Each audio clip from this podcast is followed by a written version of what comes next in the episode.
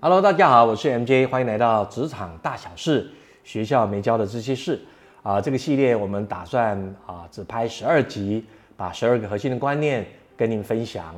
我们曾经走过的坑，也许这十二个观念您好好运用，可以找到您自己的职场舞台啊，然后可以发光发亮啊，找出自己的精彩人生。那这一集呢，我们想跟大家聊聊，就是老板非常 care 的事情，就是你办事。我放心，你办事我放心，怎么做呢？就是不二过，因为职场大家都是从啊菜鸟开始做，所以犯错是难免的。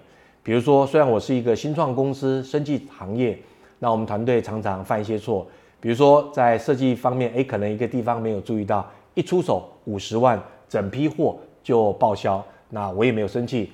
第二次又烧掉一百万。我可能就生气。第三次如果是这样子，我可能就会大怒。为什么？因为没有一家新创公司愿意花了三百万让你啊全部烧光光嘛哈。所以这就是所谓的不二过。那我讲一些我们最近发生的一些事情啊，过去跟啊通路合作，那一开始谈得非常愉快，但是我们团队犯了很多错，答应的事情没有做到，然后有客诉呢又没有及时回应。那为什么没有及时回应？因为人员有一些异动，所以交办给一个人，这个人离职又没有做到，所以三个月后才发现，哇，没有做到。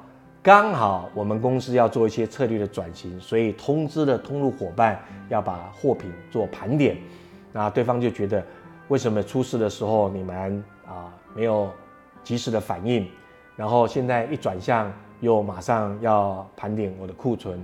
其实就是 timing 没有抓好，因为我们在转型的过程中，有要求业务在对的时间在跟客户做一些啊交接的动作，然后接下来呢又发生了把客户的啊通路伙伴的名字打错，发票又打错，一连串的失误，总共五个，大部分都是我们团队的错，很可惜，所以对方非常的不谅解，最后就不欢而散。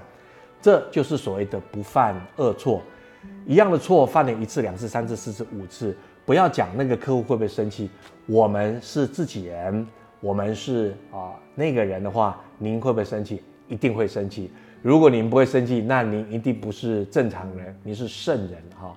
所以怎么做到你办事我放心？就是老板的心态，就是做不二错啊，不二错，在你工作领域不要犯第二个错。第一次错错了之后，那想办法改，不会改很简单，马上跟前辈请教。